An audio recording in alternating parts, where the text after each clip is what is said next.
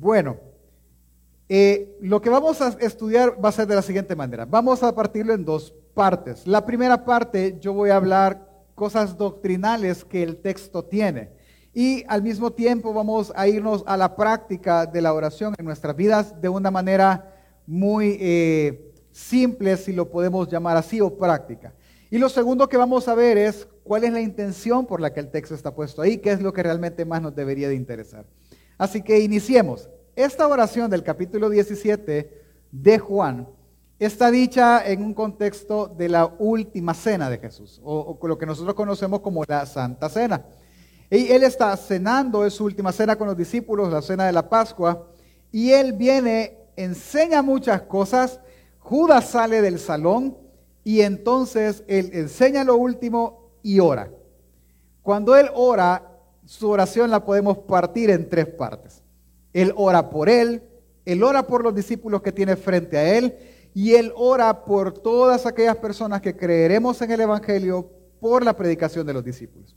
Así se, se, estructura, digamos, el texto. Vamos a leer la primera parte de la oración, versículos del 1 al 5 del capítulo 17, si usted me acompaña, dice, estas cosas habló Jesús y, levantó los ojos al cielo y dijo, Padre, la hora ha llegado. Glorifica a tu Hijo para que también tu Hijo te glorifique a ti, como le es dada potestad sobre toda carne para que dé vida eterna a todos los que le diste, y esta es la vida eterna, que te conozcan a ti, el único Dios verdadero, y a Jesucristo a quien has enviado. Yo te he glorificado en la tierra, ahora pues glorifícame tú al lado tuyo con la gloria que tuve contigo antes que el mundo fuese. Esa es la primera parte de la oración. Jesús está orando por él.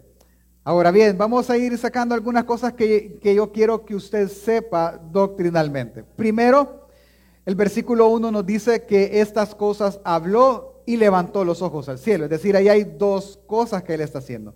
Lo que termina de decir y luego la oración que hizo.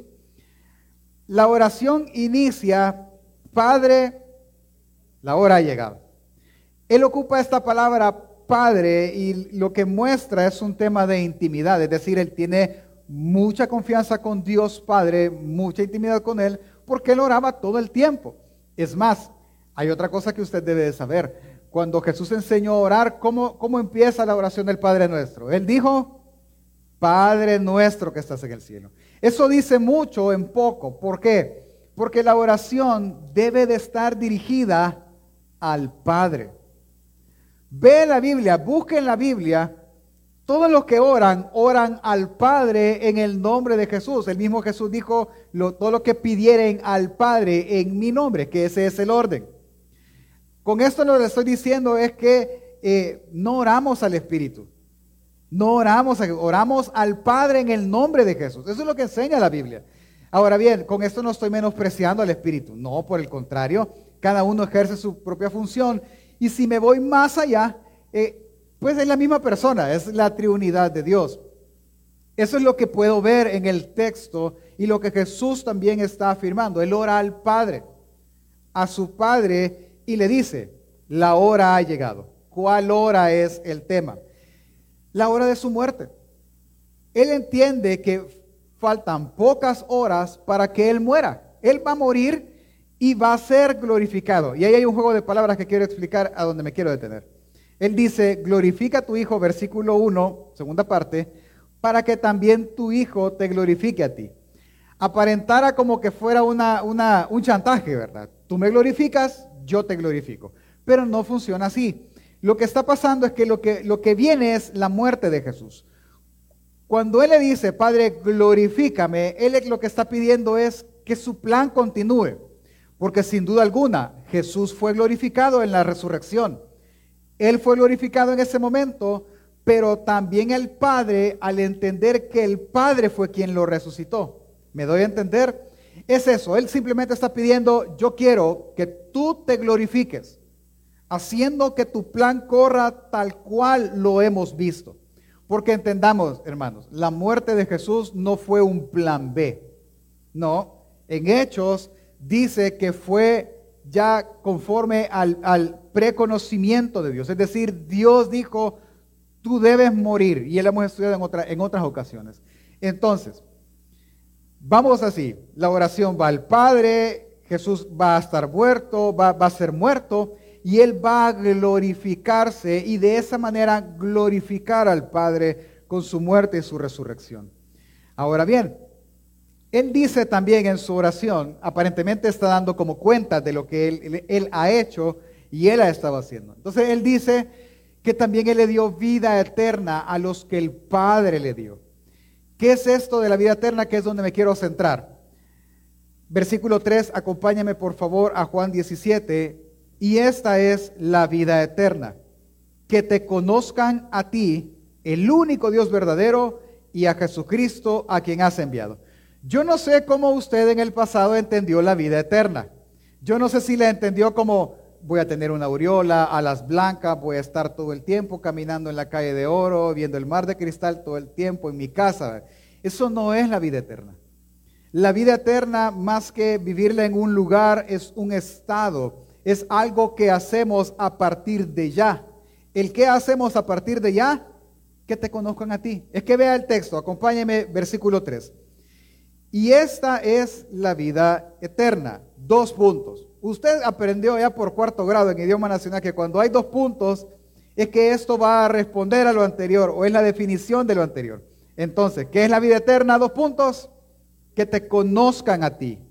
¿A quién, quién es ti? El único Dios verdadero. Ah, y también a Jesucristo, a quien has enviado. Entonces, lo que Jesús está mencionando en esta parte es muy interesante porque para gozar de la vida eterna no solo tiene que movernos nuestro pensamiento a decir yo tengo que morir y no volveré a morir jamás. La vida eterna a partir de los ojos de Jesús es conocer a Dios. ¿Cómo así? Mire, yo tengo la bendición de conocer a los hijos de algunos de ustedes, ¿sí? Pero, yo, pero cuando yo digo la palabra conocer, usted imagina muchas cosas. Por ejemplo, yo puedo ir con mi esposa caminando, ve, mira, allá va el hijo del hermano fulano de tal. Y mi esposa me puede preguntar, ¿lo conoces? No, yo sé porque ha llegado a la iglesia. Y ya, ¿eso es conocer familia? No. Diferente es que yo venga y diga, mira, allá va fulano, es el hijo del hermano.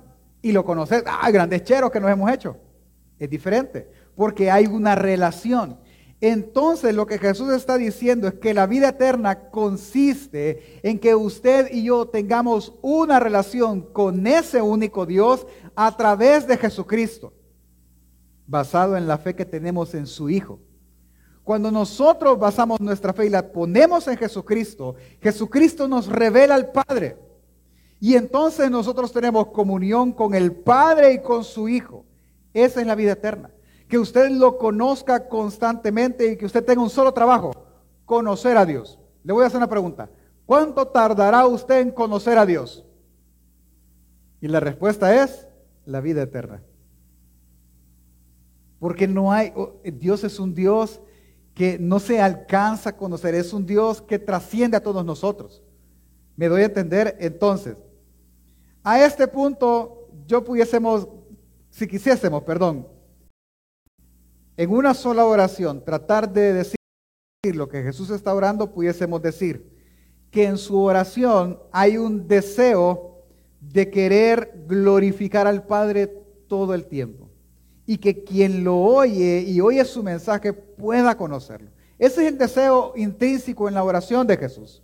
Jesús le está diciendo, Señor, yo quiero que tú te glorifiques glorificándome a mí para que la gente te pueda conocer aún más y pueda glorificarte porque eso es la vida eterna. E, e, eso es lo que queremos hacer. Y ahí termina esa parte de la oración. Ahora empieza una parte diferente. Vamos a leer un poco más. Acompáñenme en su Biblia. Evangelio de Juan, capítulo 6, verso 19. Perdón, capítulo 17, siempre del verso 6 al verso 19. Es la segunda parte de la oración de Jesús.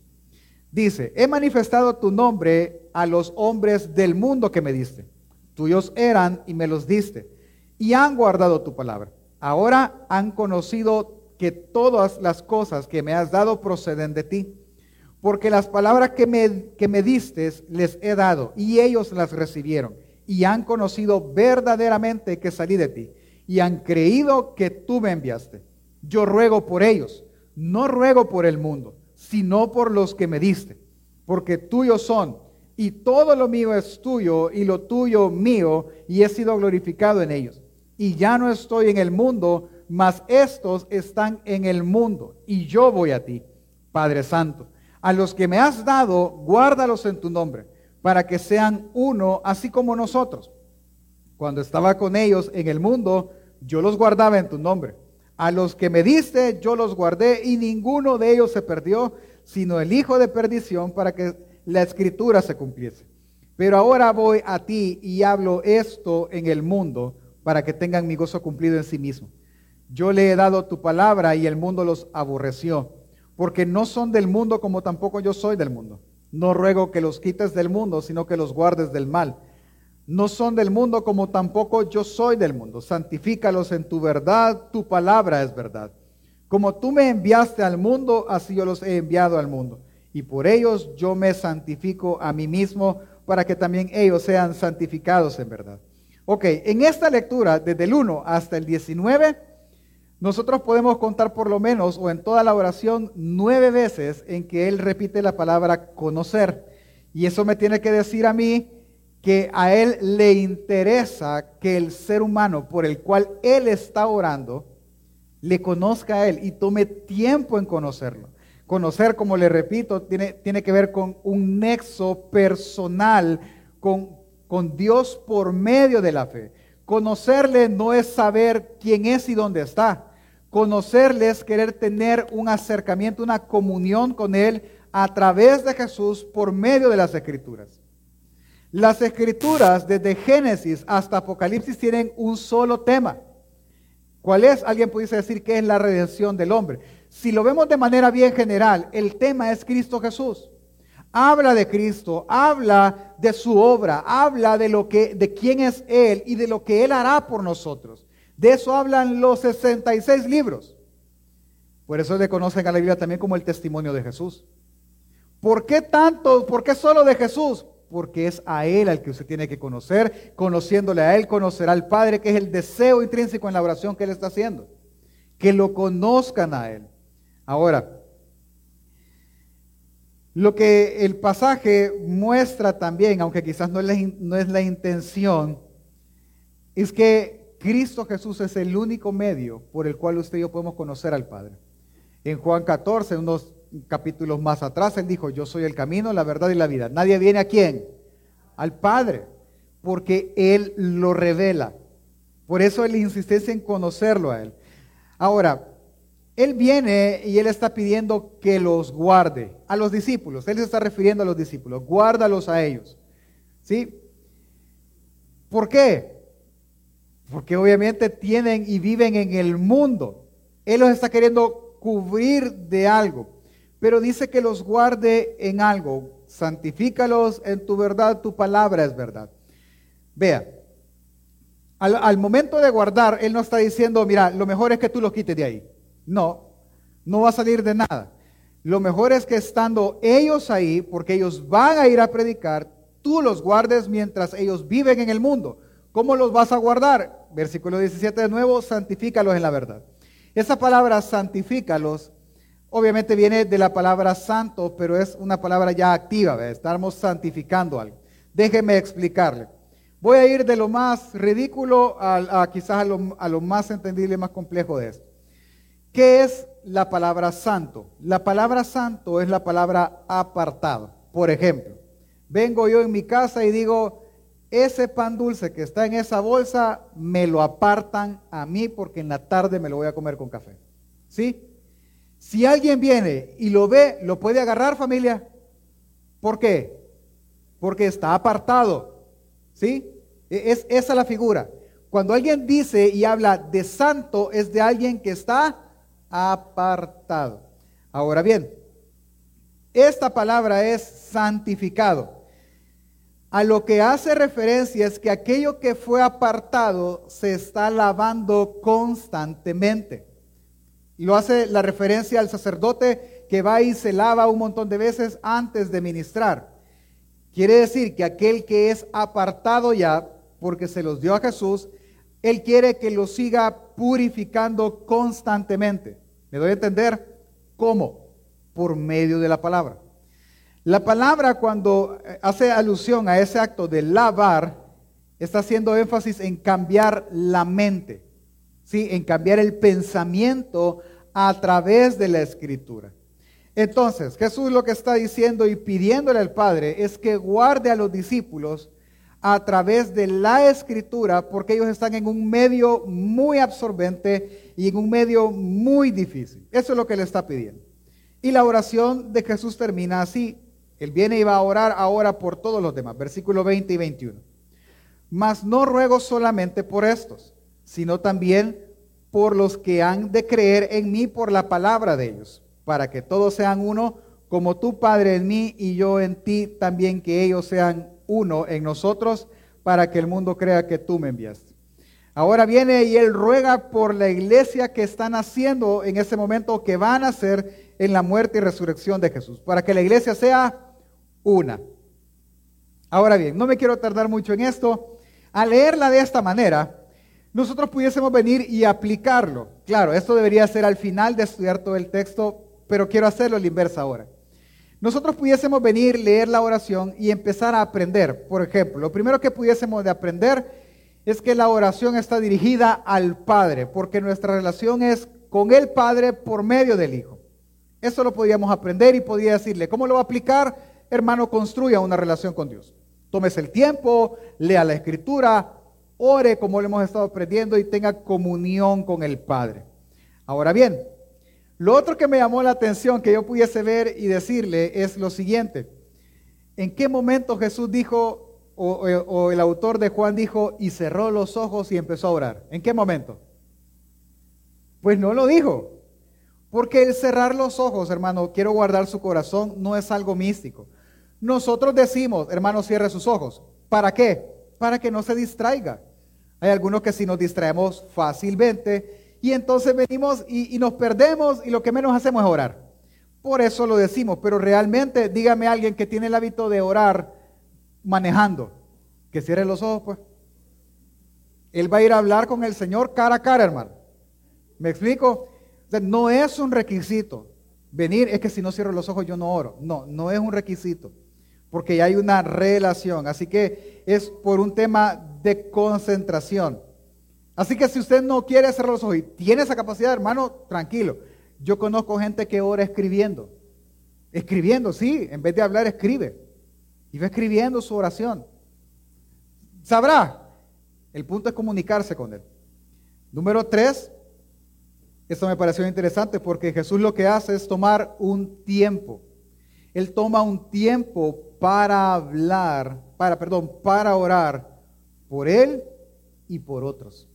¿Cuántos de los que estamos aquí le hemos dicho más de alguna vez a una persona? Hermano, le cuenta a la persona, mire, yo estoy pasando esto, estoy enfermo, yo voy a orar por usted. Yo lo voy a ver en mis oraciones. Qué bueno. La pregunta es, ¿cuántos lo han hecho? Muy pocos lo hacen. De repente usted, vamos a orar por los alimentos, apúreme, siéntese, me está haciendo hambre. Y usted ora, Señor, gracias por estos alimentos. Te pido por el hermano que me acuerdo, Señor, le dije que iba a orar por ti, por él. Pasa, hermano, está bien. Pero viendo el ejemplo de Jesús, nosotros sí debemos de tomarnos el tiempo para orar por las personas, por otras personas. Y por último, una de las cosas que más me gustó en esto es la intencionalidad de la oración. ¿Qué es ser intencional? Por ejemplo, si yo quiero ser intencional en darle un regalo a alguien, o sea, yo le, yo le voy, a, yo voy a decir, voy a hacer, voy a ir a comprar, voy a pensar en la persona, esto le quiero regalar. ¿Por qué? Ah, por X cosa. Quizás a uno de mis hijos vengo y le voy a regalar una Biblia de estudio. Esta es tu Biblia de estudio. ¿Con qué intención? Con que él estudie. ¿Me explico? Diferente es, ay, mañana cumpleaños la hermana. Aunque sea esas rosas de ahí, con el poquito del capate le voy a llevar. Eso es no ser intencional. Eso es salir. Jesús es totalmente intencional. ¿Por qué? Porque esta oración la hizo en una cena, hermano. ¿sí? Están cenando y él empezó a orar. Lo están escuchando. ¿Por qué pastor dice que lo están escuchando? Porque quedó escrito, hermano. Quedó documentado. Es así, mire.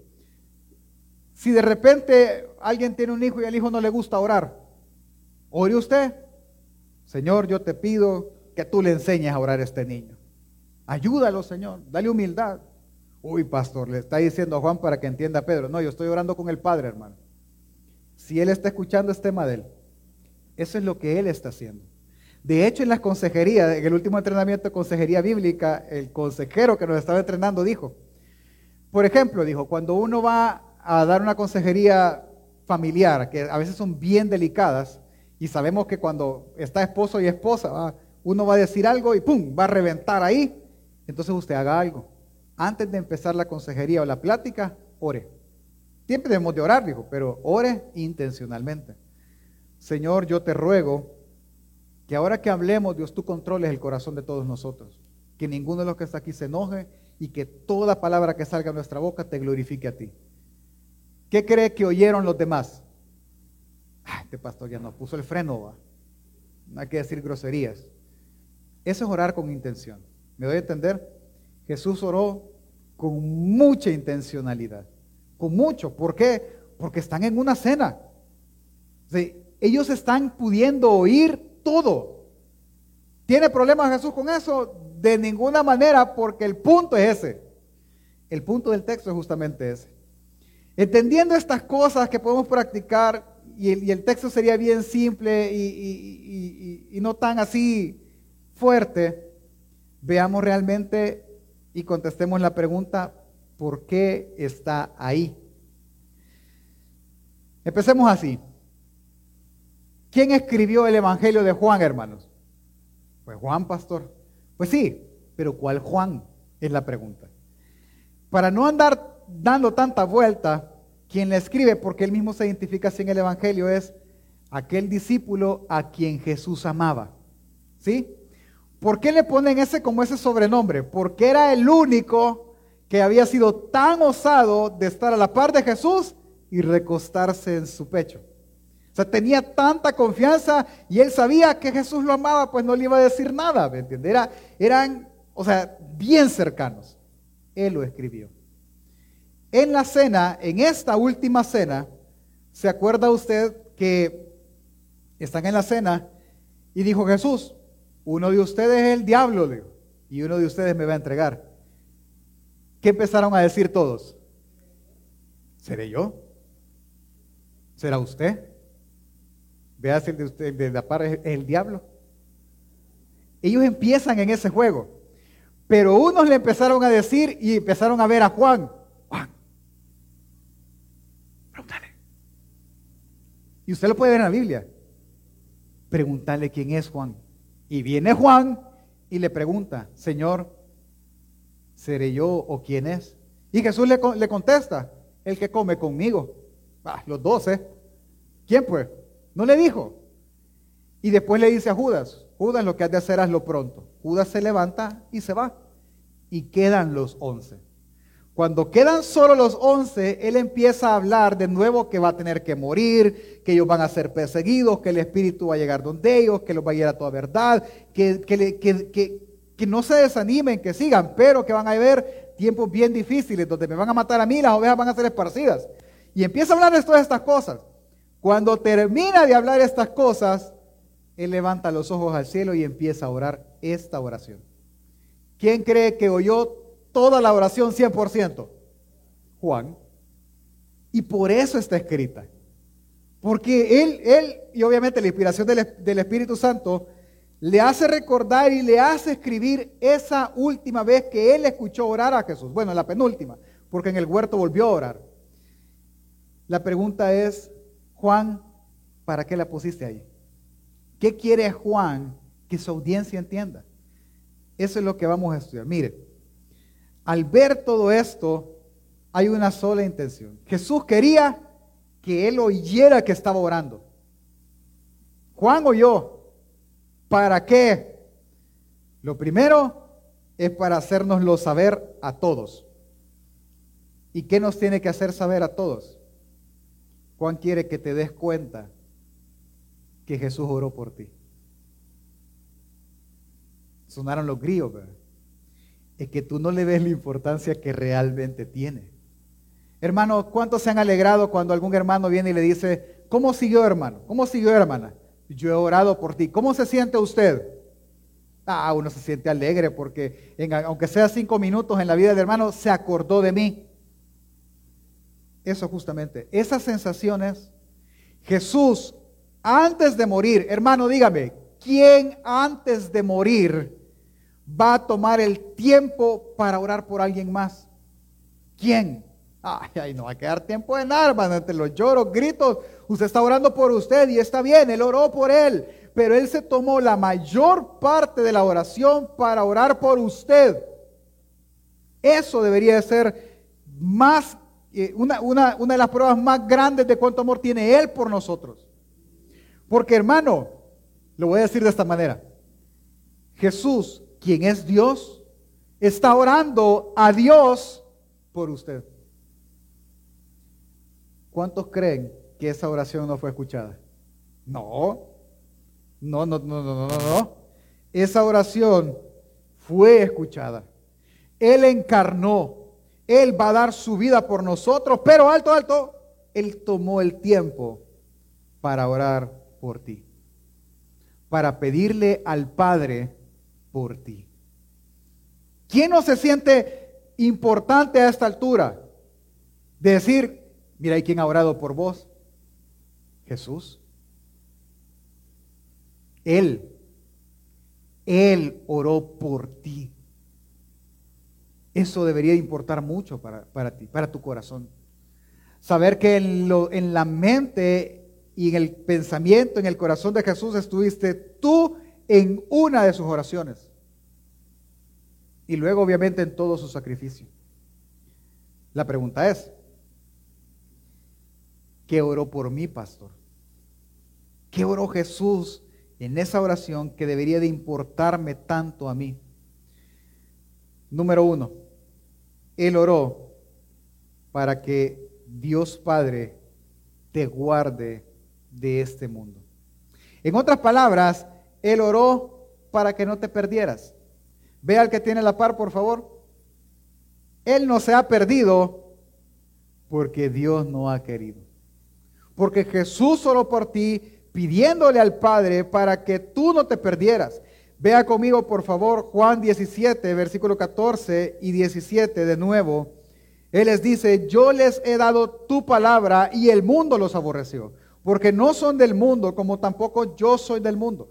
No ruego porque los quites del mundo, sino que los guardes del mal. No son del mundo, como tampoco yo soy del mundo. Santifícalos en tu verdad, tu palabra es verdad. Es que mire, sería fácil quitarlo a usted del mundo y lo guarda por completo. Pero no es esa la idea que Jesús tiene porque tenemos un trabajo que hacer en el mundo. Él quiere que seamos guardados del maligno. Es que mire, nosotros no somos de este mundo. Aquel que cree en Jesús entiende y puede ver en su mente que no pertenecemos a este lugar. Este lugar nos aborrece. Aborrecer no es odiar, hermano. Aborrecer es hacer a un lado. Cuando usted está comiendo y le sale un plátano quemado, ¿qué hace usted? Lo aborrece, lo hace a un lado. Cuando usted le sale una verdura que a usted no le gusta, usted la hace a un lado. Eso es aborrecer, quitar de enfrente. El mundo nos quita de enfrente. Vea, de repente llega alguien a buscar trabajo X y pone su solicitud, y llena todo y le dice, y en la entrevista siempre sale, la mayoría de entrevistas, ¿y tú qué haces los fines de semana? Y el cristiano siempre dice, ah, yo voy a la iglesia, mm, ah, pues vas a tener problemas de horario, porque nosotros trabajamos domingo. Entonces, gracias, hoy te vamos a llamar. ¿Qué le dijo? No te vamos a contratar porque tú vas a la iglesia. Y lo hacen a un lado. Vienen tus amigos, tus vecinos, tus cheros, quien sea. Hey, mira, vamos a armar una carne asada un domingo, vamos a llevar unas cuantas botellas, pero no le vas a decir a aquel porque aquel es cristiano, siempre sale ahí con, con, algo para que no tomemos. ¿Qué están haciendo? Aborreciéndolo. A venir la familia, vamos, mira, en familia vamos a ir a quedar eh, vamos a ir a la playa todos juntos, pero no le vas a decir a aquel porque aquel va a salir, no, miramos al culto primero. No, no le digas nada mejor. Ahí le llamamos de allá para que llegue en la tarde. ¿Qué están haciendo? aborreciéndolo, haciéndolo a un lado. Pregunta, hermano, pregunta seria, ¿a cuántos les gusta que hagan eso con ustedes? Yo creo que a nadie. A nadie nos gustaría que por ser creyentes nos quiten oportunidades de crecimiento, nos quiten oportunidades de, diversión o simplemente nos hagan a un lado o no nos tomen en cuenta.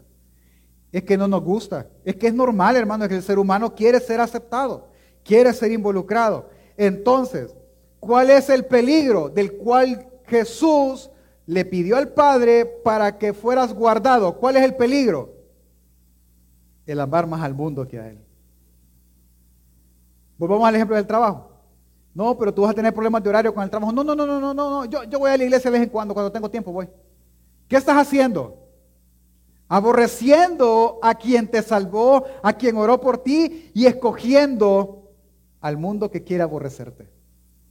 Tú le estás diciendo al mundo, no, no, no, amame, amame a mí, yo te amo más a ti que a él. Si tú vas a la salida con tus amigos y todo y empiezan, ah, no, si ahí dice que no nos embriaguemos, así que dos, tres me puedo tomar por ocasión social, no te preocupes. ¿Qué está haciendo usted? Tú, tú estás evitando el aborrecerte a lo que Jesús pidió que te guardaran de esa tentación. Guárdalos de eso, guárdalos de querer amar más al mundo que a Dios, guárdalos de quererse ir por ese peligro. Y pasa, hermano. Mira, te voy a dar un ejemplo bíblico. En la Biblia hay un, personaje que se llama Demas. ¿sí? Este Demas era colaborador de Pablo. Pablo le llevaba sus viajes misioneros y él le colaboraba en muchas cosas. Viene una vez y Pablo escribe, mira, te manda saludos fulano, sultano y Demas, mi colaborador. Genial, qué bien. Allá por la carta a los tesalonicenses, años después, le escribe a las personas ahí, por favor te pido que me, me guardes esto, esto y me traigas lo otro, porque todos me dejaron. Y dice de Demas, y Demas me ha abandonado amando este mundo. El colaborador de Pablo. Es que esa tentación existe, por eso Jesús oró. Guárdalos del maligno. Guárdalos de que Él los engañe. ¿Se acuerdan de Pedro? Pedro Jesús, hasta la muerte contigo. No, Pedrito le dijo, mira, antes de que el gallo cante, tú me vas a negar tres veces. No, no, me estés diciendo que vas a ir a la muerte conmigo porque es mentira. Me vas a negar. Es más, te voy a decir algo, Pedro. Satanás te pidió para que te zarandeen como a trigo. Agarran el trigo, hermano, y literal es a pegarle al trigo en cualquier parte, pues, para que suelte el grano. Sí, es así, es agarrarlo, sacudirlo con todo. Le está diciendo Jesús a su discípulo de confianza, Pedrito, te va a ir de la patada, Pedro. Satanás te va a tentar, pero como nunca, Pedro. ¿Qué, hubiera pensado usted? ¿Qué hubiera dicho usted? ¿Qué hubiera dicho yo? No, Señor, por favor, no, no, mira, te pido que no va. Ni verlo quiero. Y antes de que Pedro hablase, Jesús viene y le dice a Pedro, pero yo impedí que Satanás te viera. Eso le dijo. ¿Alguien se acuerda qué le dijo? ¿Qué hizo Jesús? Yo he orado por ti, Para que en ese proceso que vas a vivir no te falte la fe. Para que tú puedas perseverar, para que tú no te puedas caer de este camino en el cual yo te he puesto. Yo he rogado por ti, Pedro. Yo he rogado por todos. Es que en Juan 17 cabemos todos. Él ha pedido al Padre que te guarde. Y no solo le pidió que te guardara, sino cómo guardarte. ¿Y cómo te guardaría? Con su palabra. Entiende una cosa, hermano. Si usted está sentado aquí, primero eso no es casualidad. Segundo, estamos sentados aquí porque Jesús oró por nosotros, para que nuestro pie no se desviara de este camino de gracia. Nosotros no caminamos en esto porque somos los grandes perseverantes, hermano, porque tenemos fuerza hasta decir ya no. Caminamos en esto por pura gracia de Cristo Jesús. Es que nuestro corazón no se ha ido amando las riquezas porque Él oró por ti. nuestra fe no ha faltado a pesar de las dificultades, circunstancias y todo lo malo que hemos pasado, porque Jesús oró por ti. Él rogó al Padre para que te guardara del mal. Y el mal no es externo, el mal está en tu corazón. En nuestro corazón materialista que ama más este mundo que a Dios. Y que este mundo es más fácil de amar que amar al mismo Jesús. De ese mal Él ha pedido que te guarde.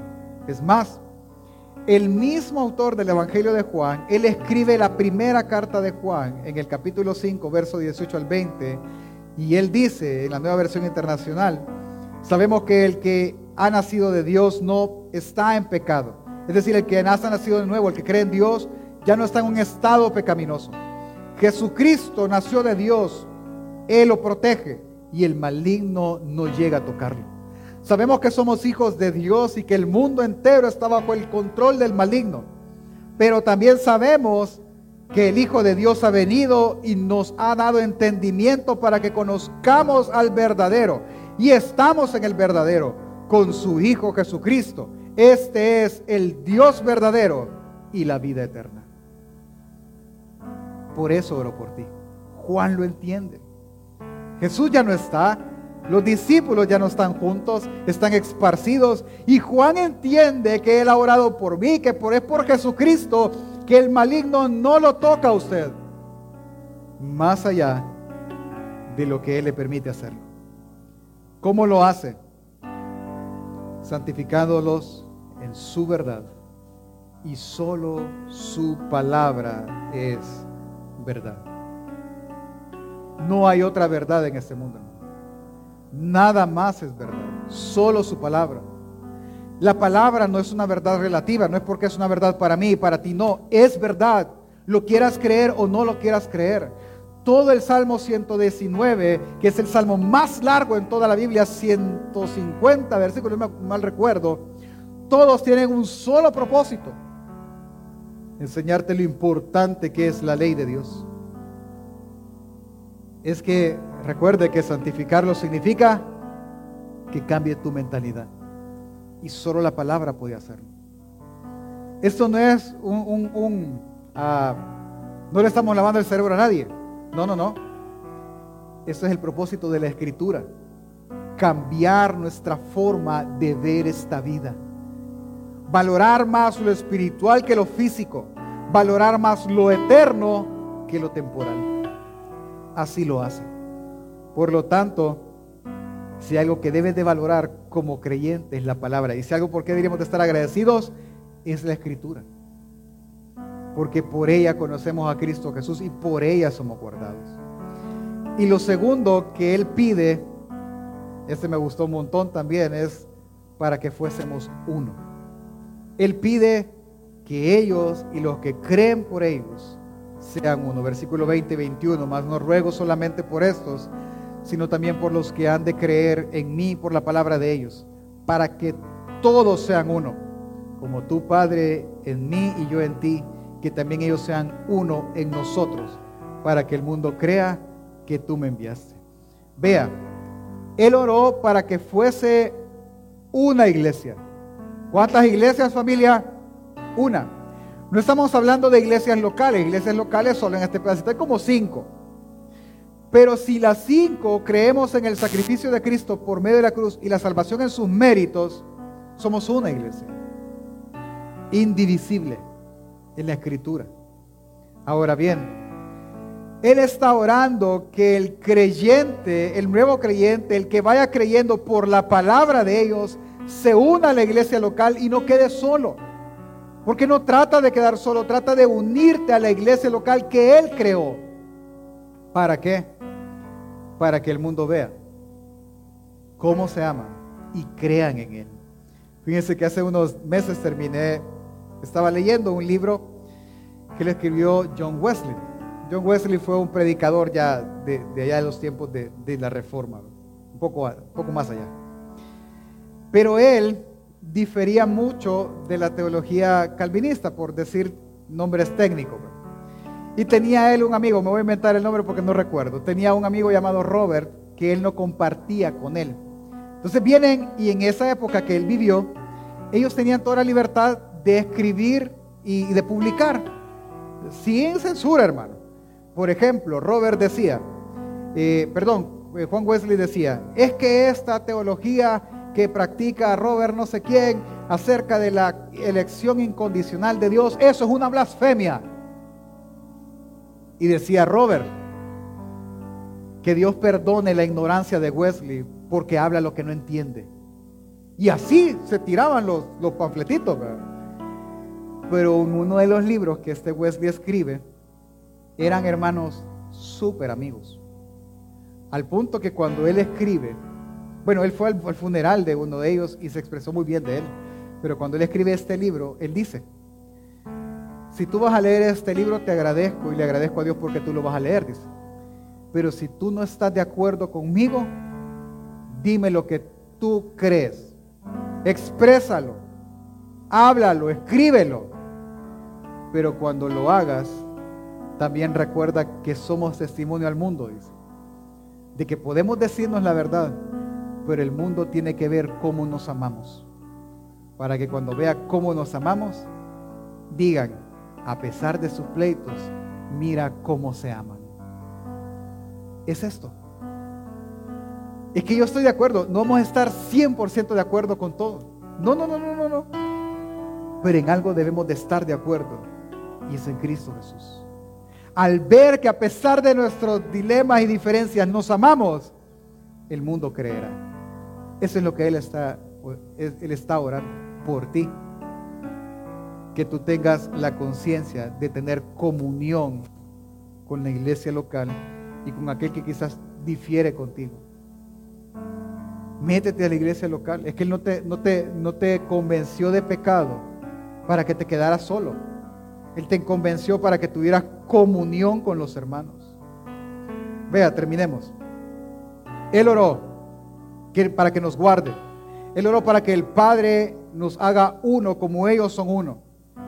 Pero también Él oró para que nosotros estuviésemos donde Él está. Versículo 24 dice, Padre, quiero que los que me has dado estén conmigo donde yo estoy. Que vean mi gloria, la gloria que me has dado porque me amaste desde antes de la creación del mundo. Hermanos, Jesús oró porque el plan en la iglesia se cumpliera. Él oró por la iglesia, Él oró por ti, Él oró por mí. Él oró para que pudiésemos perseverar hasta este día. Él oró para que nosotros siguiéramos la escritura, para que nosotros amáramos las escrituras. Él oró para que un día Lutero se parara frente a, un, un jurado y dijera, hasta que no me convenzan por medio de la escritura, yo no me voy a retractar de mis escritos y que Dios me ayude.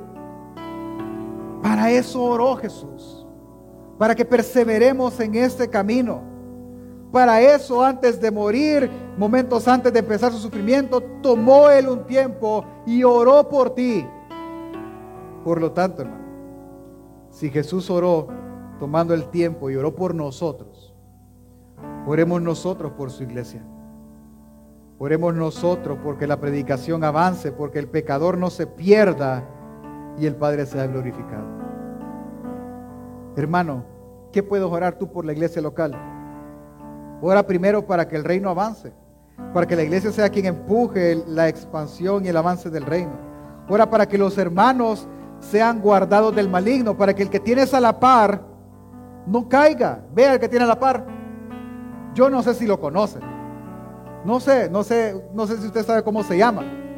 Pero si el otro domingo usted viene a esta misma hora y no lo ve, que usted pueda tener la conciencia de decir, yo no sé cómo se llamaba aquel chelito que vi, pastor, pero yo he orado para que, para que regrese a la iglesia, para que no se pierda, para que se convierta.